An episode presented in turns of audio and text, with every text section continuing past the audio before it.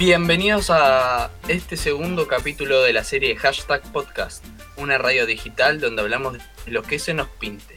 Mi nombre es Ariel Perticaro y quien nos acompaña en esta locura es el señor Lucas Moscatelli. El día de hoy tenemos una invitada muy especial y su nombre es Guadalupe Sáenz. Más aplausos.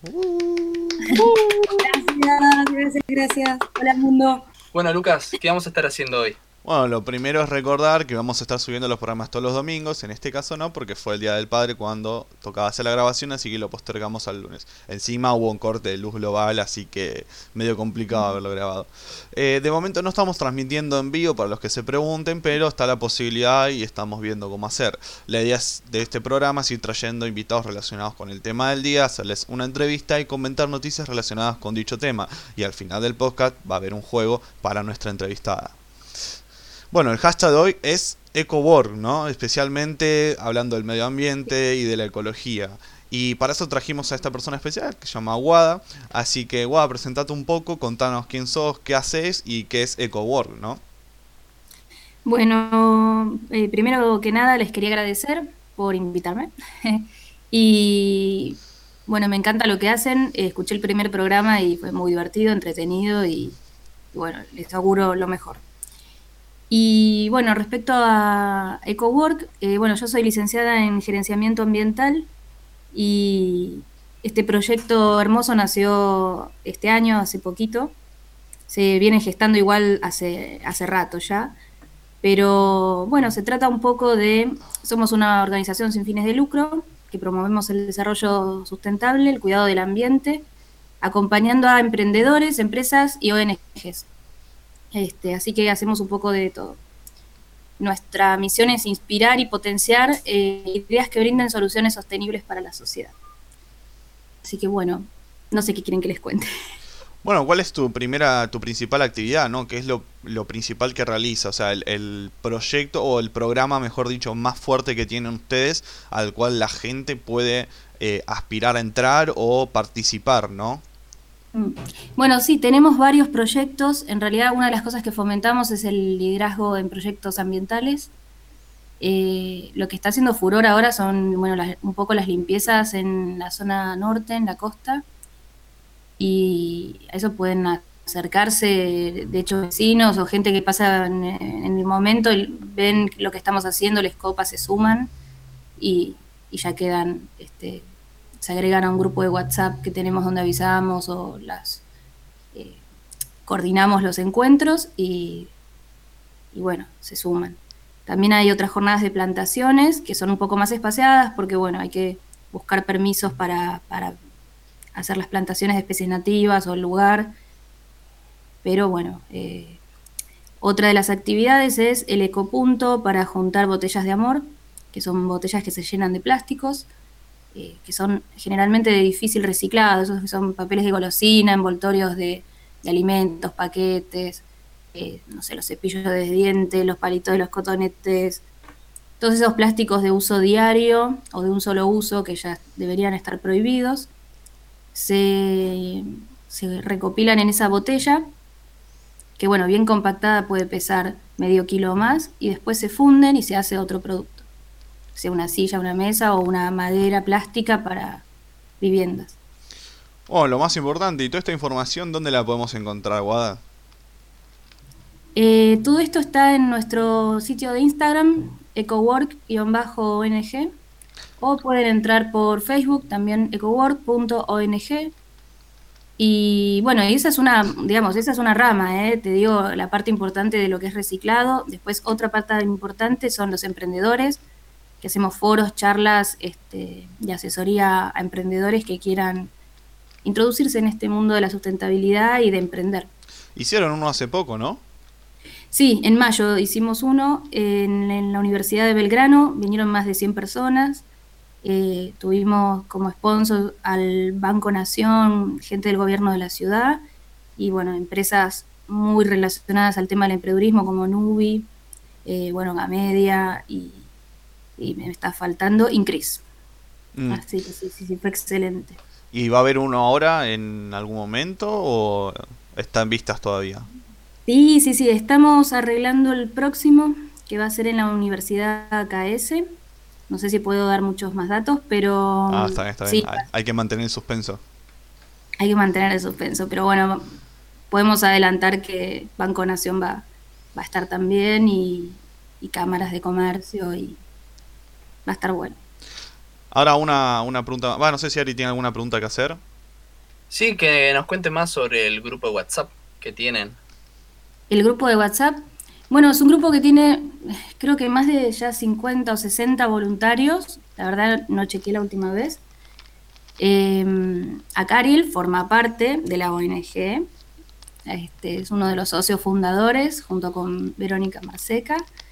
Y bueno, la verdad que tenemos muchísima gente. A veces comparten datos de interés, eh, algún nuevo descubrimiento o algún eh, alguna actividad cercana a, los lugares donde ellos viven. Eh, no sé qué más quieren que les cuente. Tienen que ingresar, tienen que entrar. Si entran por Instagram, hay un link que les podemos enviar y, y bueno, pueden formar parte. La verdad es que hay que aclarar que Ariel y yo también formamos parte de esa comunidad. Es una comunidad muy linda, la verdad, muy buena gente. Sí, estamos también. gente muy predispuesta y la verdad que te enseña. Yo soy un, nerdental de todo eso porque entiendo poco y nada, viste, hombre duro, cabeza dura. Así que poquito a poquito voy concientizando más y esa es la idea, ¿no? O sea, que la gente empiece a tomar conciencia y que la gente empiece a ver que necesitamos un cambio. Así que nada, yo te quería preguntar justamente que yo recién ahora estoy empezando a hacer conciencia, a empezar a hacer uso de mis facultades para poder eh, ayudar al medio ambiente de cierta manera, poquito a poquito. cuando vos te diste cuenta que este cambio era necesario y empezaste a gestar todo esto de licenciatura en ciencias ambientales, eh, lo del proyecto, todo eso, ¿cuándo empezó? Bueno, en realidad para mí empezó toda la vida, es mi vocación. Eh, siempre supe que quería dedicarme a, temas que tuvieran que ver con el cuidado del ambiente, de, siempre. Creo que de chiquita eh, me preguntaban qué quería ser de grande y decía dueña de una reserva natural, así, zarpado. Este, pero bueno, después la vida, no sé, te va llevando por otros caminos y un día dije, basta. Eh, todo lo que estaba emprendiendo o cada lugar en donde estaba trabajando trataba de aprender para, para aplicarlo, orientarlo a temas ambientales y bueno, un día me crucé con la carrera. Eh, y es un sueño, qué sé yo, es un... lo hice como un gusto personal. No sé, dije, bueno, no es que diga, uh, buenísimo, si puedo vivir de esto y largar el laburo y que la ONG me sustente, pero igual como que dije, de todas maneras, tengo un trabajo estable y bueno, puedo hacer acciones por el ambiente sin preocuparme en que si eso me da un rédito, si me sustenta a mí económicamente o no. Ojalá que sustente por lo menos la organización, pero nada, así surgió eh, de mi parte, ¿no? Cada mm. uno no sé, Ariel tendrá otros motivos y Verónica medio parecidos a los míos, pero... ¿Y podría decirme que tus sueños se están cumpliendo poco a poco? Sí, paso a paso. Eh, la verdad que sí, cada persona que se acerca, que dice que quiere colaborar o que cambió algo, que nos preguntan esto dónde lo mandamos a reciclar, eh, cada persona que, que, ya cambia su mentalidad y se abra esto es para mí un, un, logro. Este, sí, es estar un poco más cerca de eso que una vez decía que era dedicarme a esto. ¿Y tuviste impacto en alguna persona que sea, digamos, como yo, cabeza dura, viste, de esas personas que digas, no, esta persona no cambia, sigue usando el plástico como, no sé, pajitas de plástico, etcétera, y, era dura, dura, dura, y vos, tipo, algún familiar puede ser, ¿no? ¿Y lo terminaste convenciendo? Sí, sí, mira, al principio parece durísimo y que no, pero la verdad el, cambio más impactante fue en la oficina. Eh, empezamos de a poco, en realidad cuando se enteraron que me recibí, toda una fiesta muy lindo, y ahí dijeron, ¿y qué es tu carrera? ¿De qué se trata? ¿Qué es eso? Gente más, más grande, ¿no? de un promedio de 40 para arriba o más. Entonces, bueno, se empezaron ahí como a enterar un poco de cómo, cómo viene la movida, me pidieron que haga algún proyecto ahí de reciclado y terminé haciendo algo medio a lo grande, este, casi involucra a todo el edificio. Empezamos a separar los residuos de yerba. Y con eso la gente empezó como a relacionar todo. Entonces después venían con una planta que se le estaba muriendo y me preguntaban cómo, cómo rescatarla, hasta empezar a hacer eh, compost en sus propias casas, no solo separar hierbas, sino todos los residuos orgánicos. De ahí se dieron cuenta del impacto increíble que era eso y la basura, y empezaron a cambiar sus eh, desechables. Antes se usaban, no sé, los cubiertos, era muy común comprar comida afuera, almorzar y tirar todo en cualquier lado. Después ya empezaron a traerse sus cubiertos para no usar los, los descartables. Así que no, la verdad que el impacto fue increíble, porque fue como un montón de gente, todo el piso, eran 50 personas ahí haciendo cosas de golpe ambientales que antes no se les cruzaba por la cabeza el tema. Sinceramente, no sabían ni, ni el impacto que tenía un tenedor. Así que no, y encima lo trasladaron a sus casas. Bueno, después a nivel familia también mi mamá empezó a separar. Todo costó más que nadie, pero empezó a separar. Sí, sí, nuestros padres son los que más cuentan a aceptar las ideas. Sí, la verdad que sí. Pero no, sí, todos. Yo te tengo una pregunta. Hmm. ¿Y vos cómo ves a la juventud de hoy? Mira, la veo mucho más comprometida, eh, que tiene mucha más información. El, el, nivel de involucramiento es enorme, enorme. Comparando, a ver, yo tengo casi 40 años, es impresionante la diferencia. Los chicos, lo que enseñan en los colegios, que igual falta, ¿eh? falta, no, siempre va a faltar un poco más de educación o de, nivel. Hay como información por todos lados gracias a las redes, pero dentro del sistema educativo capaz que falta más. Pero tuve la oportunidad de dar una charla en un colegio hace, no sé, 10 años atrás y me impresionó la, diferencia de los temas, estaba todo un poco más relacionado con el ambiente. Eh, así que nada, chicos que sabían lo que era un efluente de una empresa.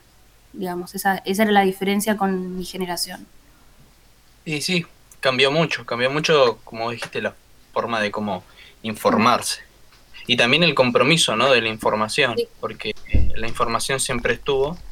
Y también yo veo que los chicos de ahora les interesa investigar y aprender sobre esos temas.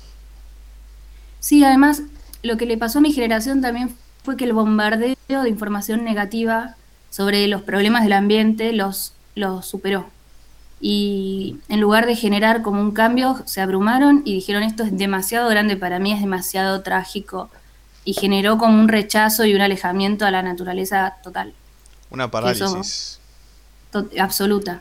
Pero a veces hasta rechazo, peor que una parálisis. porque Y uno piensa, viste, ¿qué voy a hacer yo? ¿Qué cambio puedo generar? ¿no? Y en realidad justamente comienza por uno, o sea, de decir, bueno, yo empiezo a hacer el cambio, yo soy el cambio que quiero ver, y si uno empieza, va contagiando a otro. Entonces es por uno el, cambio, ¿no?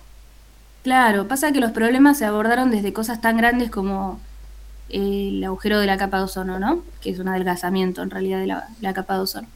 Y era, bueno, ¿y yo, yo qué tengo que ver con esto? O sea, es demasiado global y desodorante me tengo que seguir poniendo y mientras las empresas no cambien el producto del desodorante y algunos buscaron, qué sé yo, reemplazos así caseros, pero no, no era algo práctico, ¿entendés? No había una forma de encarar qué puede hacer el ciudadano. Eh, yo creo que pasó que fue ahí, digamos, pero todo es prueba y error, uno va aprendiendo y y ahí es meterse y ver qué es lo que uno puede hacer y esta generación lo está haciendo.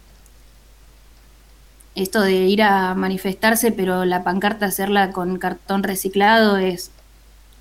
Eh, mi generación hubiera ido imprimiendo. Y te hago una pregunta antes de arrancar con la, segunda sección de, hashtag. Em, ¿Vos qué opinás en el sentido de hoy los jóvenes se comprometen mucho más porque creen que el final o existe un fin donde esto no va a tener retorno. ¿Vos crees que eso es real? ¿Vos crees que eso también es parte de un motor? Bueno, hubo un, país que estuvo muy cerca de acá de Latinoamérica, y ahora no me acuerdo cuál, pero que estuvo muy cerca de un punto de no retorno y fue anunciado a nivel estatal y toda la sociedad hizo algo para que ese punto de no retorno no llegue. Era con el tema del agua, del agua potable. Eh, fue un, impacto muy grande porque, bueno, pero ya las autoridades estaban eh, involucradas en esto de, bueno, muchachos, hasta acá llegamos y hoy nos toca y esto es una cuenta regresiva de un año, dos. Creo que en dos años lo revirtieron. Digamos, no hace falta llegar a ese punto de catástrofe. Eh, desde que tengo uso de razón, vienen hablando de, a ver, si no bajamos la temperatura en, tal año, y mucha gente lo tira para yo no voy a ver esos cambios, o lo tiraba para eso. Y los cambios llegaron mucho antes de lo que predecían. Y algunos todavía creen que no los están viendo o que no pueden hacer nada. Eh, hablo de esta generación más grande, ¿no? De nuestros padres también. Y, y es esa misma imposibilidad. O sea, yo no creo que el tema de, che, hay un punto de no retorno. Mira, a la generación de mis viejos no los cambió el punto de no retorno. Yo creo que lo que cambia es cuando se involucran todos. Cuando el gobierno dice, bueno, muchachos, basta. Cuando todos, o puede ser un poco de todo, pero cuando la gente ve que puede hacer algo tangible, aunque sea pequeño, con gran impacto cambiar tus, no sé, eh, los cubiertos, no usar más los reciclables cuando vas al chino todos los días a comprar comida para el laburo. Eh, eso ya es un cambio. Separar los residuos es un cambio. Eh, si ves un, no sé, basura tirada en algún parque o en algún lugar, ir y levantarla. Además de ser un ejemplo, que eso ya es un cambio que se multiplica, este, es un cambio que se está generando. Son pequeños cambios. También orientar tus actividades laborales a, materiales o cuestiones que sean amigables ambientalmente. tengo una, no sé, una imprenta, bueno, uso tintas que sean no contaminantes. Yo creo que ya todo va tendiendo a eso. Claro, el método Kaizen, como dicen, poquito a poquito, mejorando poco a poco para lograr un gran objetivo. Pequeños objetivos a corto plazo para un gran objetivo a largo plazo, ¿no? Claro, claro, pero bueno, respondiendo a lo de Ariel, no, eh, no sé si solamente es que haya un deadline. Mm. Porque en mi generación hubo un deadline y no, no pasó nada. Siempre hay un deadline, pero lo que pasa es que el ser humano cuando está por llegar, viste, empieza a cambiar. Pero me parece que poquito, sí, bajo presión, porque me parece que poco a poco siempre jugamos con el límite, ¿no? O sea, con las energías, con la capa solar, el derretimiento de los glaciares, o sea, poquito a poquito vamos jugando y vamos como, bueno, vámonos un poco para atrás y cuando todo se calma, comienzan a avanzar de vuelta. Yo creo que va por ese lado, ¿no? De hacer conciencia definitiva. Sí, esto es como el efecto de la ola. Sí. Vos la podés surfear todo, pero en un momento se, se acaba la ola, pero después viene otra ola. Y así. Claro, claro, claro. Bueno, entonces pasamos a la segunda sección del programa, que son las noticias, a ver si las comentamos un poco. Hoy trajo las noticias Ariel, así que a ver con qué nos trae, qué nos sorprende. Bueno, arrancamos con algo clásico, que bueno, eso sí que está pasando acá en Buenos Aires. En Infonews eh, sacó una noticia hace dos días sobre que Canadá va a prohibir en todo el país los plásticos de solo un uso a partir del 2021. Bravo. Obviamente teniendo en cuenta el poderío de Canadá y qué es Canadá en su versión ecológica, ¿no? Hablemos un poco de eso, ¿no? De, los países desarrollados y cómo puede reflejarse en países como Argentina, Perú, etcétera. Miren, yo tenía, hablando de países desarrollados y cambio de plástico, que algo que la gente por ahí en mi cabeza, o sea, lo digo por, por alguien que recién está concientizando, pregunta, ¿no? ¿Cómo van a hacer con los envoltorios, tipo caramelos, tipo qué sé yo? Y, por ejemplo, en Japón hay unos eh, caramelos que vienen envoltorios hechos de gelatina, con una caja de cartón, y adentro están envueltos en gelatina y se puede comer el, el, papel. Vos lo tocas y parece como si fuera de plástico, pero vos te lo podés comer igual y se te deshace en la boca. O sea, es impresionante al nivel que llegan para poder intentar cambiar esto, ¿no? Obviamente por ahí Japón no es el número uno, pero dentro de todo tiene eh, lugares para reciclar, o sea, también tiene que para que separar la basura, o sea, bastante me gusta mucho el lado de la cultura japonesa y voy a traer siempre muchos ejemplos de ese lado. Pero nada, y con respecto a Canadá me parece genial y la pregunta es, ¿se podría aplicar esto en Argentina? Eh, bueno, una de las cosas que se están intentando generar eh, son productos alternativos a, los plásticos, ¿no? Hay muchas algas que son fácilmente adaptables que a, esta situación que da el plástico, ¿no? Que es, es por ahí, es una cierta resistencia y, contener eh, cosas, aislarlas. Pero mm, yo creo que sí, no sé, nuestros, nuestra industria argentina tiene un potencial enorme este, nuestros científicos se exportan a todo el mundo y hacen maravillas, así que es cuestión de, que se genere por ahí el, el ámbito, no sé, para, para... A ver, falta tal vez un poco de presupuesto, este, que se destinen ciertos recursos y, y una necesidad que se tenga que cubrir, pero en el momento que esto pase, no, yo estoy segura que nuestros productos van a competir a nivel internacional. Sí, pero siempre nos quedamos a las puertas del, como decimos, del desarrollo, ¿no? O sea, a mí lo que me trae inquieto es el, este hecho de que siempre el argentino puede con todo, pero cada vez, sí, cada vez vamos para peor, o sea, tenemos mucha gente inteligente, pero siempre aplicada en otro país, o sea, como el... bueno, por eso dije potencial. claro, claro, ese, es el tema, y esa es la, la, la cuestión que a mí más me preocupa, ¿no? O sea, tenemos gente que pueda hacer cambios. De hecho, está corroborado y tenemos a alguien acá presente que, nada, fundó EcoWork, ¿no? Los dos chicos que fundaron, Ariel y, y Wada. Así que, nada, esa es mi preocupación, que, el, que cuando empiecen a endulzarse, empiecen de vuelta a cambiar los métodos. O sea, porque acá me parece que se maneja también mucho por plata y política. No sé qué opinan. Sí, en realidad si conseguimos que algún producto reemplazante del plástico sea más económico, imagínate que vamos a ser los primeros en implementarlo. Bueno, yo, yo generalmente siempre doy el mismo ejemplo. Eh, algo que sucedió no hace muchos años es se quiso implementar de manera drástica la energía renovable en la Argentina y por intereses de X persona o X personas eh, se siguió manteniendo el petróleo y es así que recién ahora se empieza a proyectar una idea de energía renovable en la Argentina. O sea, sí que es muy poca la que existe, pero hay muchas reservas y hay mucha, eh, mucha reserva natural a la cual la energía le sobra y puede brindarse para mantener toda la Argentina.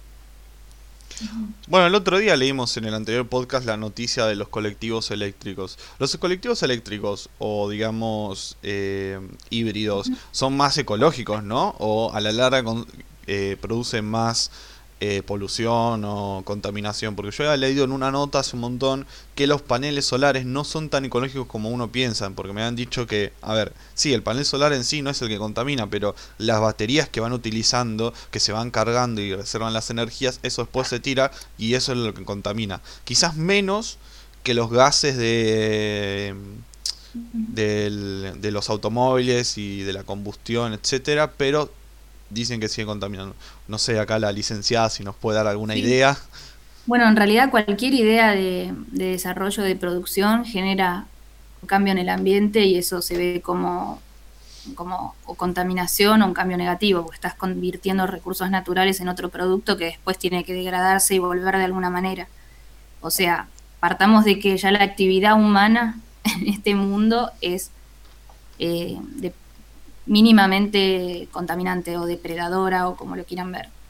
Pero bueno, es, eh, es nuestra forma de vida. Los animales tienen otro ciclo y otro impacto en el ambiente por cómo viven. Nosotros nos vestimos, usamos, eh, creamos edificios o viviendas, cosas, transformamos todo lo que tocamos, lo, si lo podemos transformar, lo, transformamos.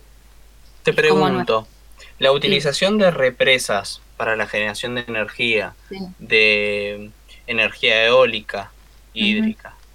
Eso, ¿vos cómo lo tomarías? En realidad las represas es energía hídrica, pero son, sí, son súper contaminantes, contaminantes, tienen un impacto altísimo en el ambiente.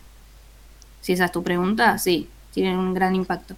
A ver, lo que se buscó, por ejemplo, vamos a poner un ejemplo de algo que se suponía que era súper ambiental, el plástico.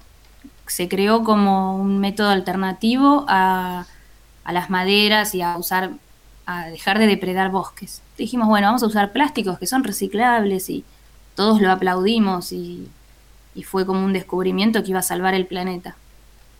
¿No? Se encaró desde ese lado. El plástico no existe hace muchos años. Creo que, no sé, serán 40, 50, 70 años no más. Eh, no, 40 no, obvio que 40 no, mucho más. De 50, 70 años que existe el plástico en nuestra, en nuestra vida cotidiana. Y ahora es un problema, pero porque, porque no, no, no, a ver, no inventaron o no aplicaron eh, el circuito del reciclado, que era la idea original. Entonces es muy fácil, lo vendemos, lo usamos, lo ponemos en todos los productos. Ah, bueno, y para reciclarlo, y no sé, que se encargue el Estado. Eh, un poco lo que la mirada que cambió con el tema ambiental estos años es la responsabilidad de las empresas que generan en recuperar los residuos y ellos reciclarlos. Y la responsabilidad de la persona que los compra y lo usa en devolverle a las empresas esas cosas para que se reciclen de la manera que corresponde. Por ejemplo, las baterías, de todo, no solamente de los paneles solares. Eh, bueno, los paneles generalmente los está, digamos, trabajando, los está utilizando, manejando, gestionando una empresa. Pero el usuario el, del día a día, digamos. Uno compra un celular y es el impacto, ¿cuántos miles de millones de celulares hay en el mundo? ¿Cuántos se cambian en, en, un año? Hay gente que cambia su celular tres veces por año. ¿Qué hacen con las baterías, con esos aparatos, si no los venden, si se rompen? ¿Los devuelven a las empresas para que ellos los dispongan? ¿Buscan un lugar donde disponerlos? Yo creo que el impacto más grande es ese. Justo con ese tema tengo otra noticia. Sí que, bueno, justo se, lleva a Japón, que a Lucas le interesa, pero me, gustaría que lo debatamos esto, ¿no? Pues es muy interesante. La República, un diario peruano, eh, dice que los japoneses dividen la basura en 45 categorías, ¿sí? Mm. Entonces, yo pongo en debate. ¿Es bueno dividir en 45 categorías, siendo que estás consumiendo casi 45 categorías de basura y además se recicla. Sí, si me permite comenzar, yo ya había hablado, eh, Ariel ya había comentado esta noticia antes y yo le había dicho que, a ver, puede ser cierto eso de las 45, pero no es el cotidiano. A ver, las casas japonesas tienen para dividir entre reciclables y no reciclables. Ese es lo común quizás hay 45 formas de hacerlo, o sea, en el sentido de 45 mm, categorías, pero no se aplica a la, vida cotidiana, no es lo normal, lo normal es lo, que conocemos en dos tachos distintos y ahí es lo que se queda. Eh, por una cuestión de practicidad, es cierto, muchas veces habla de los japoneses en general como una cultura rara y muy aislada y muy distinta, pero es entender un poco más allá. Ellos tienen una vida, no son extraterrestres que hacen las cosas muy raras como 45 veces. No, tienen dos tachitos. No, créeme, créeme que no. Se les ve como raros, pero no están así. Tienen su justificación la forma de actuar. Es por su propia cultura, ¿no? Pero en las casas cotidianas no tienen 45 tachos para separar cada cosa.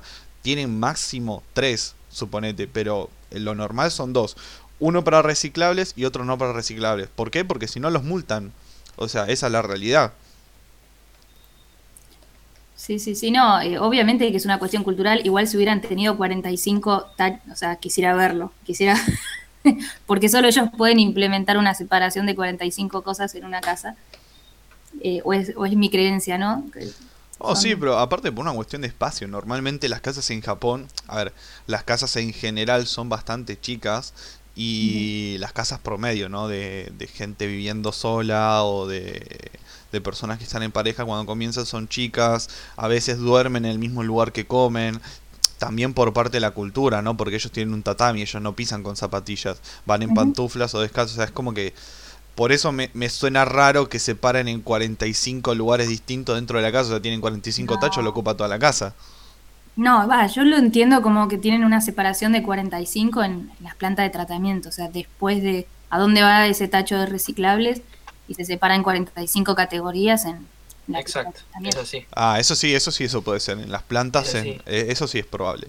Pero pongo en debate, ¿eso habla bien de Japón o habla mal en el sentido de la consumición y el consumismo que están teniendo? Por eso también hablemos que es la parte perjudicial. Mira, yo te explico, Japón lo que tiene es que incluso después de la Segunda Guerra Mundial, eh, no tenía la, producción de suficientes recursos. De hecho, Japón es uno de los países que más recicla y trae del exterior los recursos sobrantes como eh, hojalatería, eh, plásticos, etcétera, para reciclarlos y volver a utilizarlos, justamente porque no tenía la capacidad de producción nacional ni los recursos eh, ni minerales en la tierra para poder hacerlo. Por ende, traía la basura del mundo, se podría decir, y lo reutilizaba. O sea, de ahí nació, digamos, el hecho de la concientización, ¿no? Va, no sé, supongo. Pero es como que no... sí, sí. Te tiro un dato más de Japón en un momento cuando hubo un plan acá para limpiar el riachuelo. Eh, Japón se ofreció a hacerlo a cambio de poder llevarse todos los minerales que encontraran dentro de esas, esos barros que se generan, este, digamos, en la mugre del riachuelo para decirlo así en criollo. Y bueno, es, un ejemplo de cómo ellos buscan, eh, después de todo, están en una isla, o sea, buscan los recursos en el mundo, más vale, y si los pueden hacer gratis, mejor. Mira, tengo otra noticia que acompaña lo que estábamos hablando de Japón. Que ah. Japón, por lo menos la ciudad... ¿Cómo? No, no, dio mi, opinión igual del tema de si es... Ah, bueno, dale, dale, perdón, perdón. Puede ser una, para mí que se paren en 45 siempre es bueno. No me parece que sea mucho. Eh, me gustaría saber, por ejemplo, en cuánto se separaría en Estados Unidos de existir un sistema así. No sé, yo para mí Estados Unidos creo que ni separan.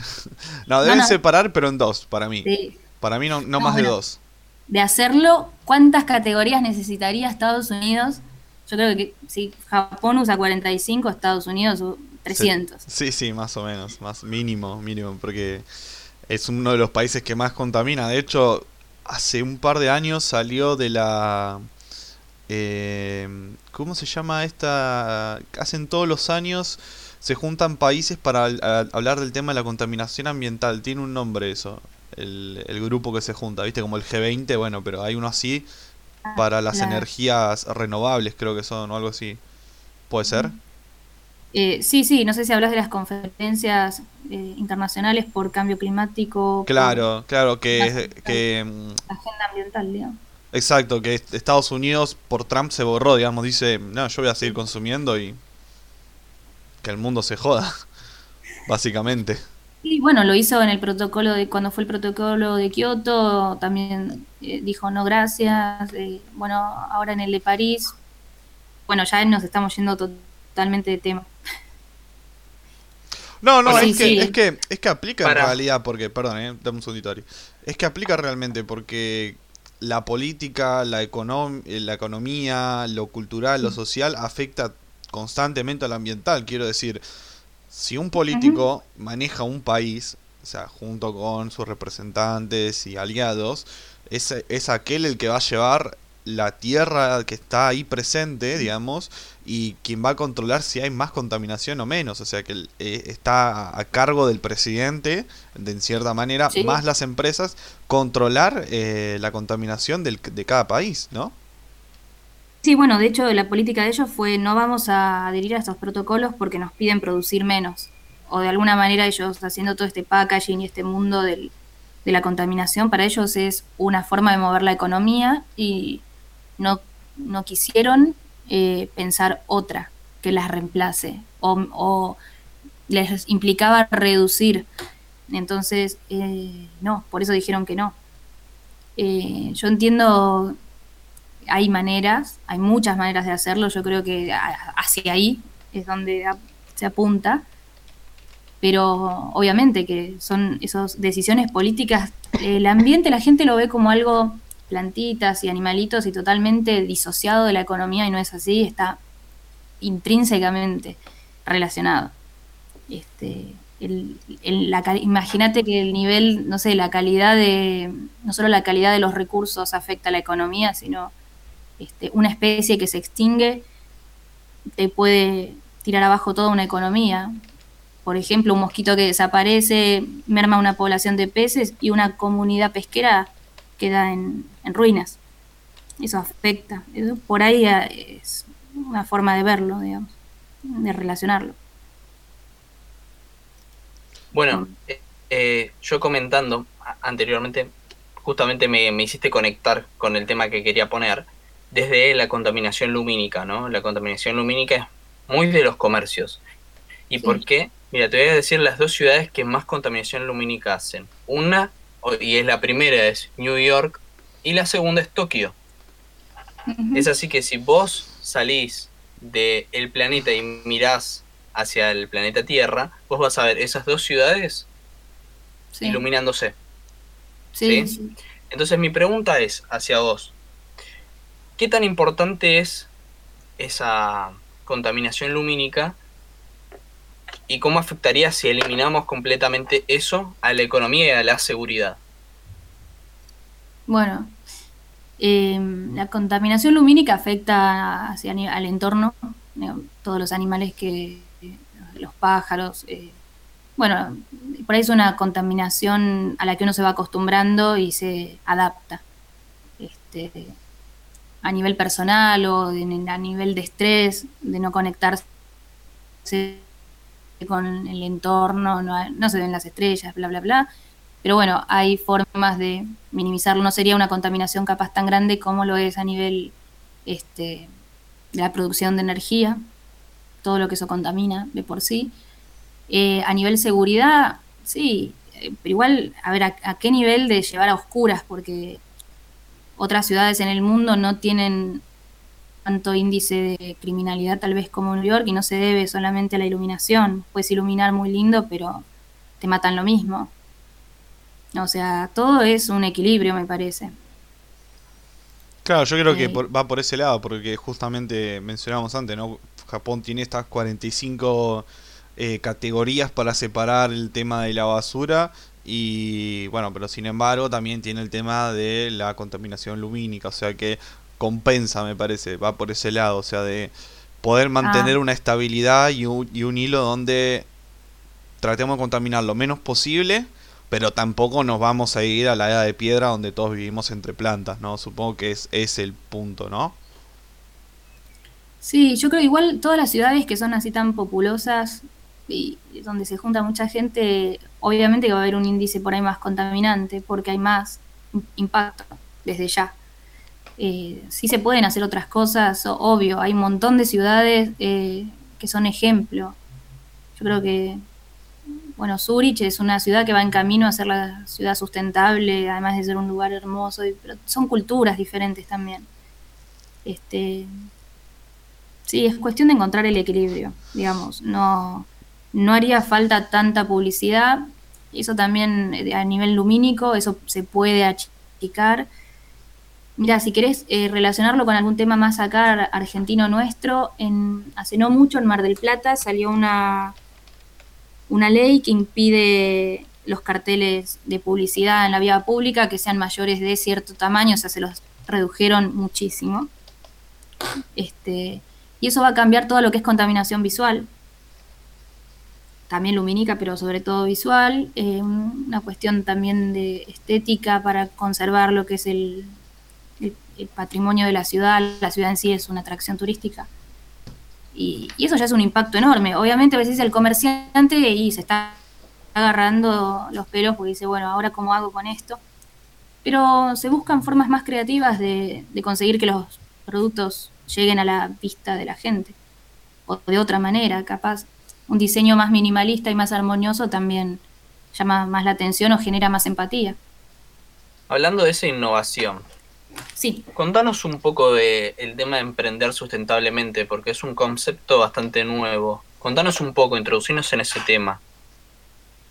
Eh, bueno, a ver, emprender sustentablemente sería una forma de, de tomar una, a ver, como eh, tomar la oportunidad que está surgiendo de ahora de realizar todo, todo esto con métodos alternativos, digamos.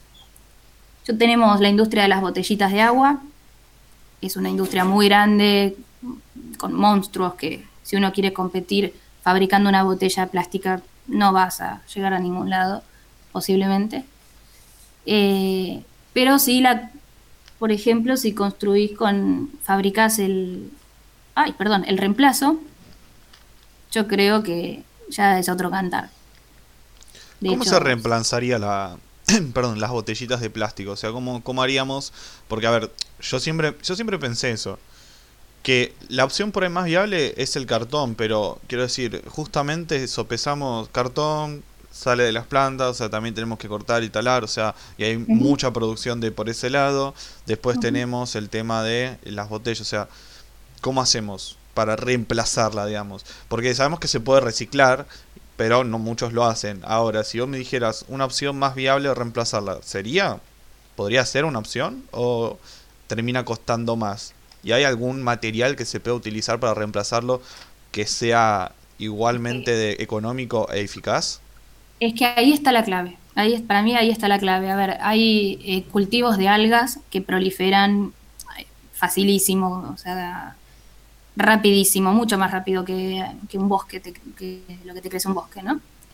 Y se pueden utilizar, tienen, las algas tienen propiedades que son muy similares a, las del plástico y fáciles de, de, reemplazar, o bueno, fáciles digo yo, o después viene un químico y me mata, pero que son posibles, ¿entendés? Em, de hecho, bueno, ya, ya están probando en un digamos, una película muy delgada, transparente, formada con algas, que puede embotellar agua.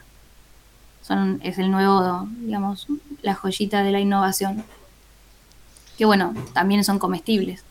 Bueno, es así que un argentino y premiado por el TOIP 2016 y premiado por Harvard, eh, Jerónimo Butcher, eh, desarrolló los primeros vasos hechos con algas y es argentino. Y estudió en la Universidad de San Martín. O sea, no muy lejos de donde estamos todos nosotros ahora. Exactamente, no solo los vasos, sino que él hace la máquina que te fabrica en el momento el vaso para dispensar, para este, reemplazar los vasitos de agua de las dispensadoras. Y una pregunta, ¿eso no cambia el sabor? O sea, seguramente es la pregunta que se saben hacer todos, porque me dicen vaso de alga y yo digo, alta sopa me voy a tomar. no, no, no. No, está hecho de una forma que el vaso dura dos semanas sin, en este caso dura dos semanas sin degradarse, después lo pones en tierra y se descompone fácilmente, pero... No, de hecho hasta el plástico hace una transferencia bastante importante sobre los, líquidos que lo contienen, así que no es que no es vidrio. O sea, o sea que si tomamos de alga no, no tendríamos sabor y lo único que cambia es el plástico que sí, en ese caso tomamos sopa de plástico. Claro. Bueno, vos a dejar una botellita de agua al sol, esas que te olvidas, y tomar. Vas a ver que el gusto te lo cambia. Mm, bueno, es así que te fijas abajo y abajo en cada, en cada botellita te dice cuántas veces vos podés rellenar esa botella. Doy un ejemplo que me, me, pasó. Yo iba a hacer judo y me llevaba una botellita de plástico X que le saqué la, la, etiqueta que tenía y lo usaba y la rellenaba con agua de la, de la canilla. Todo, digamos, martes y jueves. Y así estuve casi un año. Hasta que me di cuenta y vi que la botella se había hecho más, eh, más fifí, o sea, mucho más blandita. Y además había perdido mucho color. Entonces, eso también, ¿no? Uno también se puede dar cuenta a la hora de los usos que tiene el plástico. Sí, sí, sí, pero está comprobado que el plástico hace una transferencia. De hecho, hay alimentos que vos no podés mantener, eh, guardar todo el tiempo en los mismos plásticos porque se eh, esa transferencia, a ver, no sé si probaron alguna vez calentar algo en el microondas, lo veo mucho en la oficina eso, perdón. Calientan la comida en el microondas y el tupper empieza a tener ya el color de las salsas. Y sí, sí, le pasó. Mi papá siempre se lleva un tupper chico que es el mismo que se lleva todo el tiempo y claro, no tiene plato, no tiene nada y se lo calienta ahí. Y, y cuando trajo una vuelta, sí, quedó la salsa y no la puede sacar. Bueno, porque el plástico se vuelve, hay una porosidad en el plástico y de ahí se intercambian los, los materiales. Entra un poco de la comida por ahí, el plástico se va desprendiendo, son, son los microplásticos que le dicen también que van quedando en todo. Pero sí hay una transferencia. Hay mucha gente que me ha dicho, no es lo mismo tomar Coca-Cola en botella de plástico que en la botella de vidrio. Mm. Hablando de comida, yo tengo una pregunta que, que me parece que es clave, que el otro día, volviendo a hablar de mi papá, eh, me decía que siempre antes, o sea, que los alimentos hoy en día no tienen sabor, o sea, que antes, hoy la sal no sala, me dice. Es la frase de la mesa, ¿no? La sal no sala. Y yo le digo, ¿cómo es eso si yo le pongo sal y está salado? O sea, me dice, no, no, me dice, no te das una idea de lo que antes, lo que era la sal. O sea, vos no te das una idea. El tomate, la fruta, las verduras. ¿Todo esto también es por el tema de la contaminación o por el tema ya pasa por otro lado? ¿O es las dos cosas? Bueno, mira, con el tema de la sal, yo creo, o por ahí personalmente creo que es un acostumbramiento del cuerpo, ¿eh? Miren que el cuerpo se acostumbra y después ya no le siente el gusto a la sal y cada vez tiene que poner más sal. Les recomiendo a todos traten de comer sin sal, después cuando la usan en, alguna cosa especial que la quieran usar van a sentir mucho más que sala. Eh, pero sacando el tema de la sal, eh, todo lo que son alimentos, bueno, el tomate, sí, yo lo viví, me acuerdo muchísimo. Eh, tomate era mi preferido en, en, la niñez y veía un tomate por ahí, lo robaba y lo comía así solo. Hoy no se me ocurre. Es agua pura, no tiene color, bueno, no, no tiene gusto, no me gusta. Y sí, sí, se transformó muchísimo el, la alimentación con, la verdad que para mí los, eh, todo lo que son los, no solo los agroquímicos, sino... Eh, ay, espera, se me fue la palabra, chicos, perdonen. El... No, por favor. ¿Los pesticidas? no, no, no. Eh, bueno, me sale el monocultivo, pero bueno, se me fue de la mente. ¿Cultivo transgénico? La, forma de producción, de producción genética. Transgénicos. Transgénicos, muchas gracias. Este, mira el bloqueo que le tengo a eso ya. sí, rechazo completo. Rechazo absoluto a los transgénicos. Este, y sí, la verdad que es como que están clonando la, la fruta, la verdura, ya los, la tierra de, la cantidad de agroquímicos, no solo la cantidad, sino por ahí usan uno fatal y yo creo que ese es el gran problema, ¿no? Eh, esos terminators de, de agroquímicos a los que solamente son inmunes las semillas modificadas transgénicamente. Y ya es una forma de toquetear tanto que por más que el suelo tenga todos los minerales que diga que tiene que tener, la fruta no es, no es la misma, es es casi como lo más antinatural que puede ser una fruta. Para continuar con el tema de los emprendedores sustentables, hay un término que por lo menos se puso muy de moda en estos últimos dos años, que es el tema de las empresas B. ¿Qué conoces de eso? ¿Qué nos puedes contar? Bueno, las empresas B es la forma de, llamar, digamos, al emprendedor sustentable. Eh, son empresas que usan todo su círculo, ay, usan, usan todo su círculo, no sé qué quise decir ahí. Este, es una, una empresa que está en consonancia con la economía circular. En realidad, bueno, volviendo todo, a todo este tema, ¿no? Del emprendedor sustentable es a lo que se es a lo que se apunta porque es una oportunidad. Todo lo que sea ambiental, la gente, hay una tendencia en la gente de de volver a este tema ambiental, va de la mano de la conciencia, de empezar a ser conscientes de que lo que elegimos, el producto que elegimos tiene un impacto y mi consumo entonces tiene un impacto. Y consumir estos productos o, en estas economías circulares que aprovechan el, residuo de una, de una producción, se aprovecha como recurso inicial en otra, entonces no es un residuo. Al estilo eh, Japón. Al estilo Japón, exactamente. Entonces toda esta cadena de producción genera también, en la cual el consumidor es parte, este, va generando como una economía nueva, una forma de impactar totalmente diferente. Si uno impacta en la economía y en la forma en la que consume, pues estamos teniendo el mundo en las manos porque es ahí donde se generan los cambios. Eh, fíjate que uno dijo, basta, yo no, necesitamos que, no sé, la producción maderera sea sustentable y bueno, eh, se generaron los espacios donde se crecen, se crecen, se cultivan bosques entre comillas ecológicos porque son para la actividad maderera y se usan para eso y no se empieza a depredar bosque natural en otros lugares.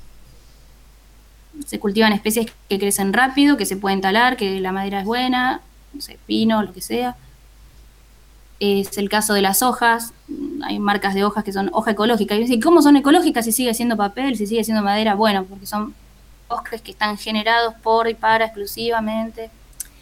A ver, me van a decir, y eso contamina también, y eso depreda, y después de todo es un bosque, y hay especies que van ahí a vivir y están un año viviendo y después las vuelan. Sí, pasa. Es feo, es malo, listo, pero es menos contaminante que ir a un bosque que tiene 300 años y empezar a usar la madera de ahí, empezar a tirar árboles ahí porque sí. Claro, es un poco controlar la actividad, ¿no? Claro. Bueno, y antes de pasar a la última sección, te tengo una pregunta. ¿Cómo nosotros podemos empezar desde casa a ayudar al medio ambiente, economizar y generar conciencia? Esos tres pilares por los cuales cualquier persona puede empezar a su casa. ¿Qué sería lo, primero, lo que recomendabas que poquito a poquito vayan haciendo esta rueda, ¿no? O sea, ya comentaste el tema de cuando van a trabajar que no lleven los cubiertos de plástico, sino que lleven sus propios cubiertos, o sea, va por ese lado. ¿Qué podría comentarle a la gente? Eh, sí, bueno, lo más fácil para hacer desde la casa es separar los residuos. Ah, por más que digan, no, pero afuera del camión eh, juntan todos, no tengo tacho diferencial. Miren, la realidad es que hay gente, sigue habiendo eh, recuperadores urbanos, no importa dónde vivamos, los camioneros siguen existiendo y siguen buscando eh, los residuos, lo que nosotros desechamos y a ellos les sirve. Eh, cualquier familia que se pare en una bolsa, sea verde o del color que sea, el recuperador que la encuentra y la abre ya o la ve, ya sabe que todo lo que está ahí está limpio, seco, separado, todo es reciclable lo usa, lo, le ahorran. Aunque crean que no, yo me, no me canso de decir, por favor, aunque después el encargado junte todas las bolsas en la misma bolsa y las bajen al mismo tacho, hace la diferencia. Además va generando una cultura, va generando una conciencia de qué es lo que estamos eh, utilizando y qué es lo que podríamos dejar de, qué es lo que se podría reemplazar, ¿no? Como esa gente que usa muchas botellitas de agua y vuelve y dice, bueno, pará, me puedo comprar un bidón, entonces dejo de comprar tantas botellitas, o no solo por una cuestión de economía, pero no sé, les tiro ideas, porque yo realmente en eso no junto plásticos y me di cuenta que uso muy pocos y es posible. Em, y bueno, y empezar a reemplazar. Cuando uno tiene conciencia empieza a reemplazar, a ver qué plásticos tengo que puedo dejar y reemplazarlos me acuerdo de las maquinitas de afeitar, los hombres antes las usaban de metal, no sé, o de algo similar. Y después veo, las compran y las tiran como de plástico, así como si nada. Eso se puede reemplazar de nuevo totalmente, es como volver un poco a lo anterior. Bueno, en eso yo hago conciencia porque utilizo la, la máquina afeitar, ¿no? La, ¿Cómo se llama? La cortadora de barba. Claro. La eléctrica. Bueno, fíjate que ahora están de moda las barberías, se volvió a la barba, porque son caras las, las, las, cuchillas de afeitar también, ¿cómo se llama? La Gillette. Sí, ni idea, pero igual en las barberías me parece que utilizan el, la navaja, o sea, como era antes. Claro, claro. Pero bueno, fíjate que es una industria que volvió, que en un momento estuvo extinta, digamos. ¿no? Yo no tengo ese problema, porque no me crece la barba, así que... yo, yo mejor que eso, yo lo rechazo literalmente. Completamente. Bueno, es, que es ver que no es un problema, es una opción. Mm, es verdad. Bueno, entonces pasamos a la última sección que también la trajo Ariel, así que nos va a sorprender o no, veremos. El tema de las preguntas, tema del juego. A ver, Ari, ¿qué tenés ahí preparado? Voy a hacer tres y después vamos a dejar la que vos tenés guardadita ahí para el final. ¿Qué opinas? Bueno, dale, dale. Bueno, vamos a arrancar por tres que voy a elegir al azar, así que voy a tocar para para hacerlo al azar. Bueno, el juego, ¿qué va a hacer? El juego va a ser un ¿qué prefieres? Para explicarlo para las personas que no saben lo que es, ¿qué prefieres? Es una pregunta de si vos querés esto o lo otro, ¿sí? Claro, da, Eh, da un sean- ejemplo con alguna oración. O sea, por ejemplo, ¿qué preferís? ¿Comer toda tu comida favorita toda tu vida o no comerla nunca jamás? Por ejemplo. Ese es fácil. Es fácil, pero bueno, la idea es hacerlo más difícil para que te expongas con eh, algo X, que sea no sea polémico, sino sea divertido la idea de replantearse si puedes elegir una cosa o la otra. Ok. Mira, vamos a arrancar por una tranquila. Es eh, no poder dar un verso nunca más o no poder abrazar nunca más. Ah, Mm. está, está difícil, ¿eh? Así que se las dejo para que, que me, me comenten. No, ninguna de las dos. Sos malo, ¿eh? Es una u otra. Igual esta es de, de- de las menos difíciles. Igual es, es difícil, a ver, uno tiene que ponerse a pensar, ¿no? Porque en las dos es un contacto bastante fuerte porque uno dice, bueno, pensando en alguien que tiene pareja, prefiero dar besos, pero no vas a dar nunca más un abrazo a nadie, o sea, ni a tu mamá, ni a tu papá, ni a tus hermanos. Prefiero no besar nunca más. si me dan a- si tengo que elegir sí o sí, no me corten los brazos. O sea, definitivo no, abrazar, no podrías abrazar... eh, Halitosis toda la vida, pero poder abrazar a la gente. no, no habría contacto, o sea, con tu pareja, nada. Bueno, abrazo. La forma de A expresar amor. No, eh, si quieren les digo porque en este extremo, me- ¿por qué le- elijo eso? Porque la gente a la que podés besar siempre es menos que a la que podés abrazar. Entonces, Muy buena, muy buena, eh, me gustó, me gustó la reflexión. Ari, ¿vos qué opinás? No sé, mira, vos cuando saludás a alguien, no lo saludás con un abrazo, lo saludás con un beso. Entonces es como, hola, listo. Y abrazar no soy mucho de abrazar, así que. Sí, no sé, yo la tengo complicada porque, o sea, las dos están, me gustan, digamos, están buenas. O sea, como que depende del día, la situación y si estás uno a otro, ¿no? O sea, y depende también con quién. Así que mm, no, no, no sabría por cuál decirme, pero yo creo que también me tiraría más por el abrazo. mm, O sea, yo Así que preferiría, usted- ustedes dos Ari, el abrazo y yo el beso. claro, el beso en el cachete no es excusa. El beso no existe. No es, ni siquiera es un beso eso, es es un cachete, choque, sí, cachete. es un choque de cachete. Pero choque se de llama cachete. beso en el cachete. Sí, nosotros damos eh, palmada de cachete a cachete. Bueno, bueno, está bien. la segunda. Esta es difícil, ¿eh? Esta es difícil porque la estaba leyendo y dije, ni siquiera yo sé lo que voy a elegir. ¿Viajar gratis en avión o dormir gratis en hoteles? Y la verdad me parece que lo más caro es el viaje en avión, ¿eh? si te soy sincero. Yo averigüé para Japón, precisamente. Y... No, no, sí, yo soy un obse con Japón. Sí. Y la verdad que era más barato allá, el hotel, todo, que el viaje en sí. O sea, me cuesta más caro el pasaje que vivir allá, digamos. Así que yo creo que preferiría vuelos gratis. Vos porque estás apuntando bien lejos. Una persona que fuera de punta a viajar más por tierra, capaz que le copa más eh, hotel siempre gratis, ¿eh? Ojo. Mira, yo prefiero hotel gratis porque es como tener una casa gratis toda tu vida. Porque es como dormís ahí siempre, total. No necesitas más que dormir. Después comer, bueno, trabajas y listo. Claro, pero yo lo, yo lo pensaba porque si vos, por ejemplo, hoteles gratis sí tenés en todo el mundo, pero tenés que pagarte el viaje para ir. En cambio, si vos tenés vuelos gratis, vas y conoces todo el mundo, incluso si querés podés ir como de mochilero, se podría decir, que no necesitas el hotel entre comillas, pero podés viajar, ¿entendés? Tenés libre acceso a todos los países y me parece que por ese lado, ¿no? O sea, justamente mi sueño es conocer el mundo y me, lo entregás en bandeja prácticamente. Me decís, che, mira, te doy la opción de volar gratis a todo el mundo o hoteles gratis en todo el mundo. Y yo digo, no, dame los viajes que después los hoteles me la rebusco. Sí, también podés vivir en hostels o carpas o homeless. en tu caso. Sí, va más por el homeless, me parece. Bueno, no es fácil, ¿eh? Entonces, a ver, a ver, Guada, ¿vos qué Así elegirías? que es fácil. No, no, yo los vuelos, por supuesto, vuelos gratis, lo mismo que Lucas. Y los alojamientos, uno siempre tiene amigos viviendo en el extranjero que te dan una, así un, un- un lugar. Bueno, no, no. Después nos Yo abrazamos los y hoteles, volamos. prefiero vivir toda mi vida en Howard Johnson o así en Buenos Aires.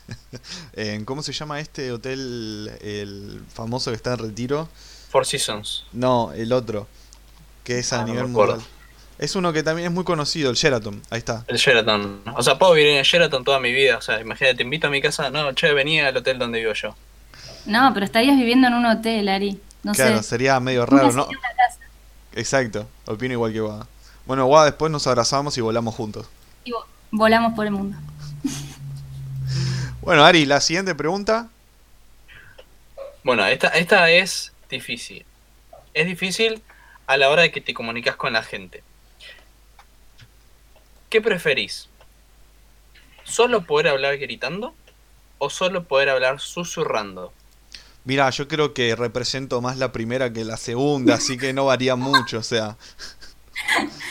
Claro, a mí me sacás lotano y me muero. Yo tengo que estar gritando. No, pero qué feo hablar gritando. Seríamos un Milei. No un quilombo, pero no, yo ahí cambiaría, cambiaría por susurrando. Prefiero. Claro, sí. Sí. yo creo que también prefería susurrando, pero más que nada porque, a ver, sería como medio agresivo, ¿no? O sea, ir por la calle gritando a la gente. mayúsculas. Claro, Imagínate escribir siempre con mayúsculas, tenés que escribir siempre con mayúsculas. No, mira, vos pensalo, te pasa algo y tenés que decir ayuda y solo lo podés susurrar. ¿Qué haces? pero me es compro una, un silbato. Tal cual. Pero a ver, es una situación muy particular y compleja. O sea, quiero decir, en la vida cotidiana es impráctico eh, ir gritando, ¿no? O sea, por ejemplo, estás en la mesa y querés pedir la sal y le gritas, ¡Pásame la sal! Y tipo, todos te van a mirar con parada. Amigo, ¿qué pasó? Vas a perder todas tus relaciones, claro, de Tal cual. sociales. En Ah, cambio, o te vas a vivir a un lugar donde sean todos sordos. eh, también. Pero, o sea, como que susurrar por otro lado, o sea, te da otro estilo. O sea, hay gente muda que habla y se comunica con el mundo, es más complicado, pero lo puede hacer. Y si la gente muda lo puede hacer, o sea, ¿por qué uno Pará, que hay gente susurra no? muda que habla, dijiste, Lucas. Ah, no, que se comunica.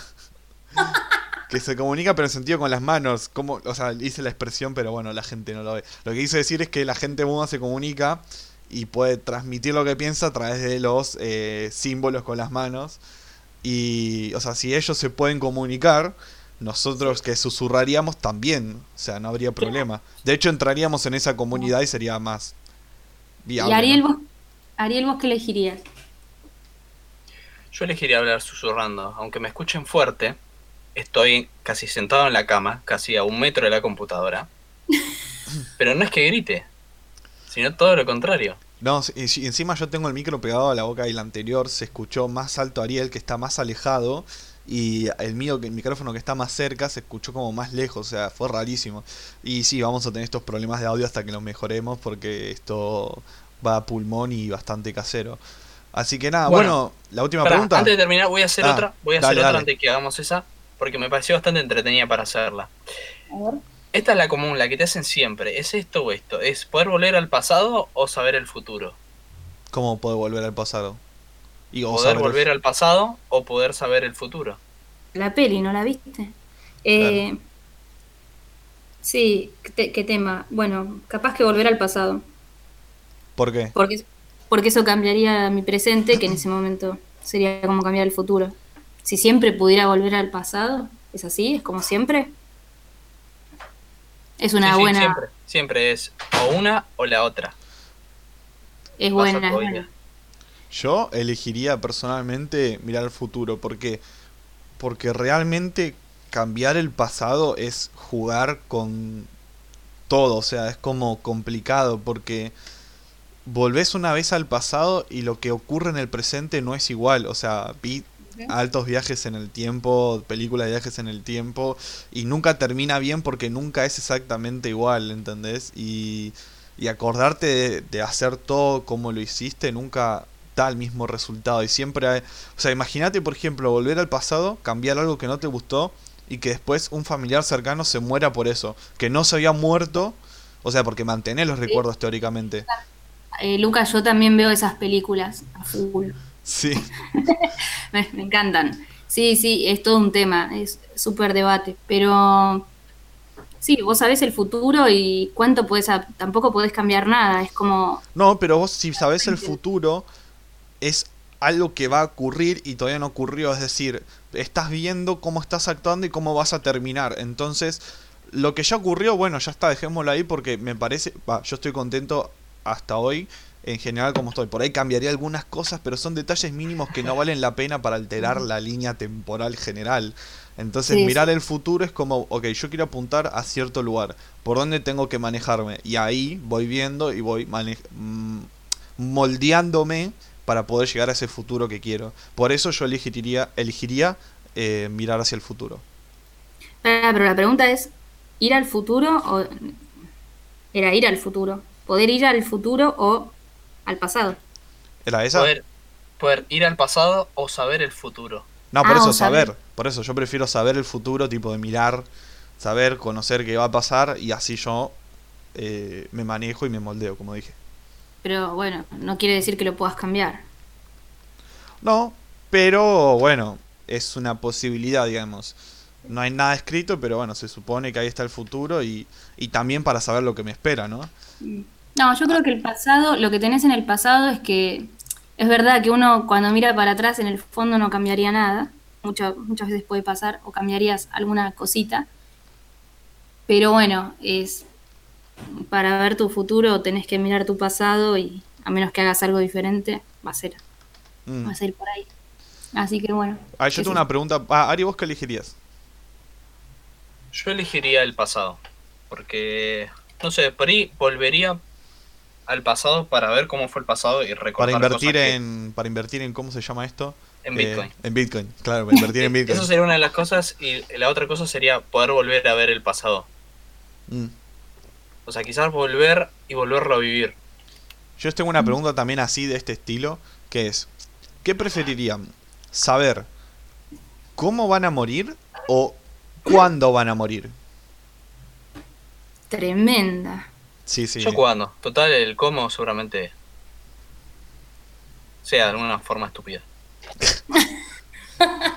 no, bueno, pero la cosa está en si vos sabés cómo, lo podés, entre comillas, postergar, ¿no? Pero a la vez no, o sea, es como medio destino final. Por ejemplo, morís en un choque de avión. Puede ser que el avión te caiga en tu casa, que es improbable, pero es un choque de avión técnicamente. Pero yo, yo, elegiría cuándo. ¿Saben por qué? Por el otro día lo escuché también, me lo robé de un podcast. Esto es secreto. Pero lo escuché y decían que mm, si vos sabés cuándo, tipo, podés hacer, una, podés hacer cualquier locura que vos sabés cuándo vas a morir y siempre va a pasar algún evento que te va a proteger. ¿Se entiende? Entonces nunca te dirías como inmortal hasta que mueras. Exacto. Yo por eso también lo había pensado. Por ejemplo, muero en diciembre, entonces en, en enero me tiro sin paracaídas de un avión, entonces no voy a morir ahí. O sea, voy a morir otro día. Tal cual, tal cual. Sí, es una buena forma de gestionar tus tiempos también de vida. Es bueno, ¿cuánto me queda? A ver, tanto. Bueno, listo. Lo gestiono de determinada manera. Pero todo esto suponiendo que uno tenga, no sé, por ahí una vida, sabes que te vas a morir dentro de relativamente poco y ahí apurás. Te dicen, te vas a morir de 100 años, bueno. El tema es cómo, ¿viste? Por ahí llegas todo roto, Ari, de tirarte en paracaídas. Eh, ese sí, ¿verdad? Pero lo hice. claro, y no murió. Sí, sí, siempre depende la, la calidad con la que se vive, así que sí, yo creo que también elegiría saber cuándo y no cómo. Eh, y, y, Lucas, si te gustan esas tipo de películas, Cuestión de Tiempo, una peli que vi hace no mucho y habla de eso, de revivir el pasado, mm. como para... Es como casi la clave de la felicidad, ¿no? Lo que decía vos, Ari, de volver a vivirlo. Y a veces uno lo vive con otra mirada y encuentra cómo ser feliz con esas cosas sin modificarlas. Hay una película muy buena, hablando de esto, un recomendado de la semana, que es eh, Al filo del mañana, creo que se llama, una cosa así, si no mal no me equivoco, que comercian, o sea, tipo, tienen en la muñeca, tienen escrito el tiempo de vida. y a ah, la gente le pagan con tiempo cuando trabajan. Entonces, el precio del mañana. Claro, el precio está. Entonces ahí van comerciando con eso y se van comprando y hay gente que por ahí tiene 3 millones de años, o sea, es bastante loco, pero... Debería ser así.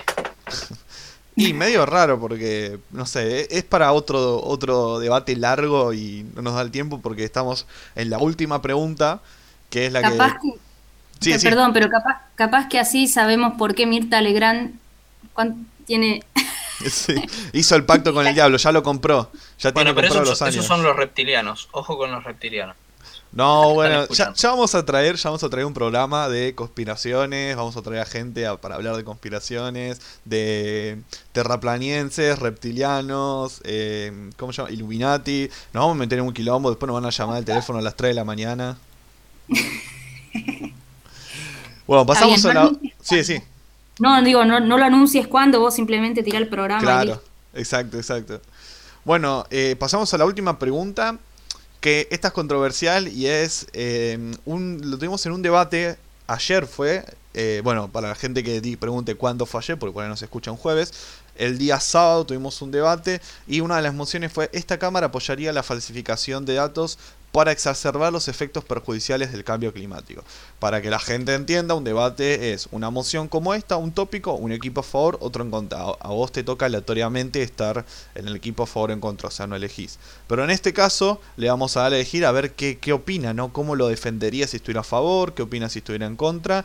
Y la repito una vez más, esta cámara apoyaría la falsificación de datos para exacerbar los efectos perjudiciales del cambio climático. No sé qué opinas, Guada, a ver si nos puedes dar ahí tu opinión y... Bueno, yo no, la verdad que como profesional no estoy de acuerdo para nada. Yo entiendo que a nivel marketing las cosas pueden sonar o tener un impacto en la gente si se promocionan más exacerbadas, pero no. Mi parte científica, digamos, no me permite eso, no me gusta. Eh, creo que la realidad es bastante contundente como para tomarla igual así como viene. No hace falta inflar nada, ni hacer una película hollywoodense del día de mañana y, y, en algún evento así catastrófico como para entender que hay cambios que nos perjudican. Eh, creo que es más impactante entender cómo esos pequeños, por pequeños cambios nos impactan grande que nada que decir que se va a prender fuego, que se va a apagar el sol, no sé. Mm. Yo no me imagino que puede ser. ¿Vos, Ari, qué opinas?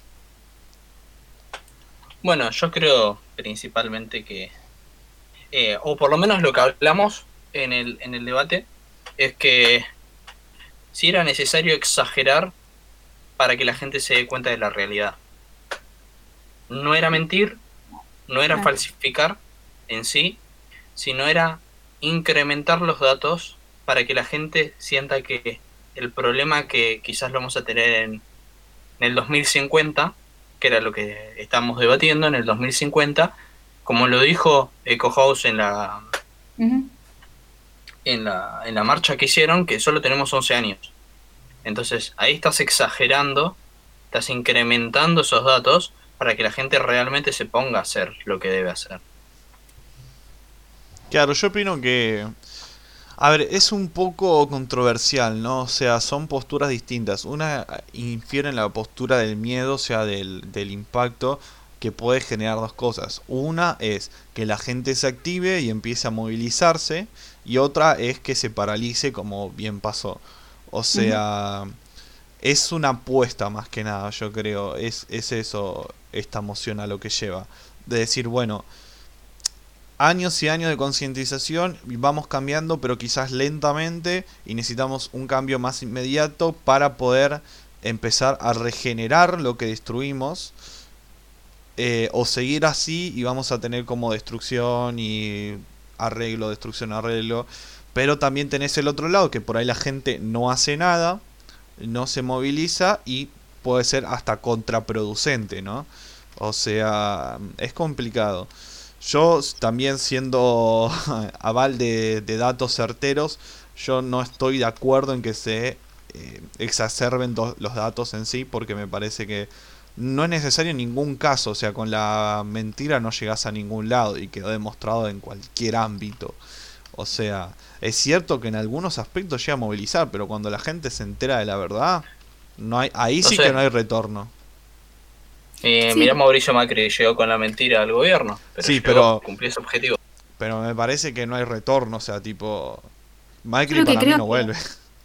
Yo igual, para irnos de tema, yo lo que creo es que el, no, se trata solo, eh, para mí es un problema de planificación, de darle una importancia y una planificación. Yo entiendo que si uno exacerba el dato cree que le puede dar más importancia, pero eh, ya la pregunta sería otra. Eh, Me parece que acá el tópico es más, va, yo lo, tomo bien literal, es, si es ético o no, no, para mí no es ético y no necesariamente genera como una respuesta Puede ser que a nivel de un gobierno necesiten eso como para ponerlo súper importante como agenda primordial de trato y por ahí necesitan un deadline o un costo muy alto para pagar como para decir, bueno, basta, frenemos y usemos los recursos para esto. Pero también lo pueden usar como una campaña política, si se quiere. O sea, es aleatorio porque hay mucha gente a la que no creo que realmente les interese mucho eh, esto de el, no, nos, 11 años nos, quedan 11, nos quedan 10, nos quedan 2, nos quedan 2 mm. meses de vida, entonces revientan todo. ¿En 2012? En 2012 se armó bastante bardo. Sí, pero me parece que son como también excusas que, se, que yo hablo a nivel político. Es como ah, sí, sí, sí, obvio. A la gente, ¿qué le importa? La seguridad, bueno, vamos con la seguridad. Eh, ¿Qué le importa a la gente? El cambio climático, bueno, vamos a darles algo con el cambio climático. Yo creo que van por ahí, no tanto por eh, no sé, por esto de que sea real. Mm, porque realmente les interese, porque dicen, yo no sé, en 10 años no voy a estar acá. Eh, voy a estar en otro país, en otro planeta, no, no, lo voy a ver, voy a... Creo que esa es la mentalidad. Entonces, las agendas se mueven por otra cosa. Eh, no, me parece necesario tener que exagerar. Mi generación ya exageró demasiado y se fue todo para el otro lado. Eh, hay mucha gente que ya no cree porque lo ven exagerado, entonces te dicen que el cambio climático ni siquiera existe. Mm, que es natural, que es algo natural del planeta, así lo fuera, digamos, ¿te parece que no hay que hacer algo? Eh, me parece que va por otro lado esto ya de la credibilidad, no credibilidad, es ver que podemos hacer algo y tener un plan para hacerlo y hacerlo ya. No, no dejar para mañana lo que podemos hacer hoy. Tal cual, tal cual. Bueno. O dejar a las generaciones futuras que se arreglen, porque es el verso que venimos hace años implementando, que son las generaciones futuras las que van a hacer el cambio. Entonces nosotros nos dormimos en los laureles. Sí, tal cual. Eso, eso pasa encima en todos lados. O sea, en, general, en cualquier ámbito, bueno, que se arreglen los que vienen después.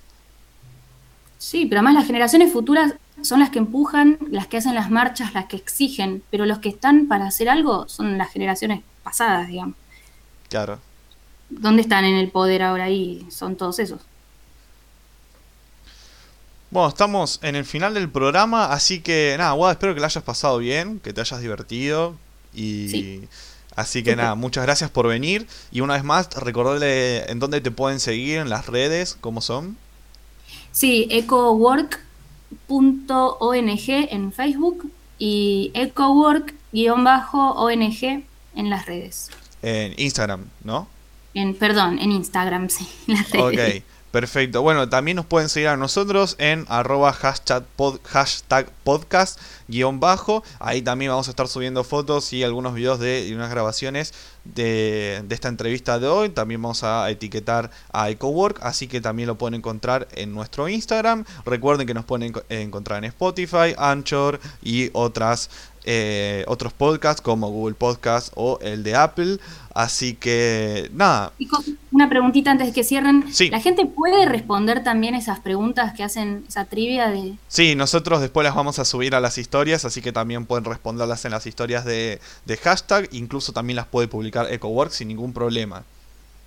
Dale, me ah, encanta. perfecto. Bueno, eh, gracias por venir una vez más. Nos encantó que hayas estado. Nos enseñaste un montón. Y la verdad, daría para charlar muchísimo más, pero bueno, estamos en el final y nada, que tengan una linda semana a todos los oyentes que nos están escuchando. Ari, no sé si querés pedirte o decir algunas palabras. No, nada por. Muchas gracias por estar presente, Guada, y también gracias al, espacio que podemos armar, podemos difundir historias como la de Guada y como la de muchos más que van a venir. Eh, Así que nada, no se olviden de dar siempre me gustas en las publicaciones de Instagram y nada, siempre escuchar, aunque sea el programa completo, porque algo van a poder sacar. Así que nada, nos estamos viendo todos los domingos a más o menos esta misma hora al mediodía. Sí, nos van a escuchar. Nosotros cuando ni bien subimos el, está subido la grabación, lo mandamos por Instagram, así que estén atentos a nuestras redes. Muchas gracias por escucharnos y nos vemos en el siguiente episodio. Chau, chau.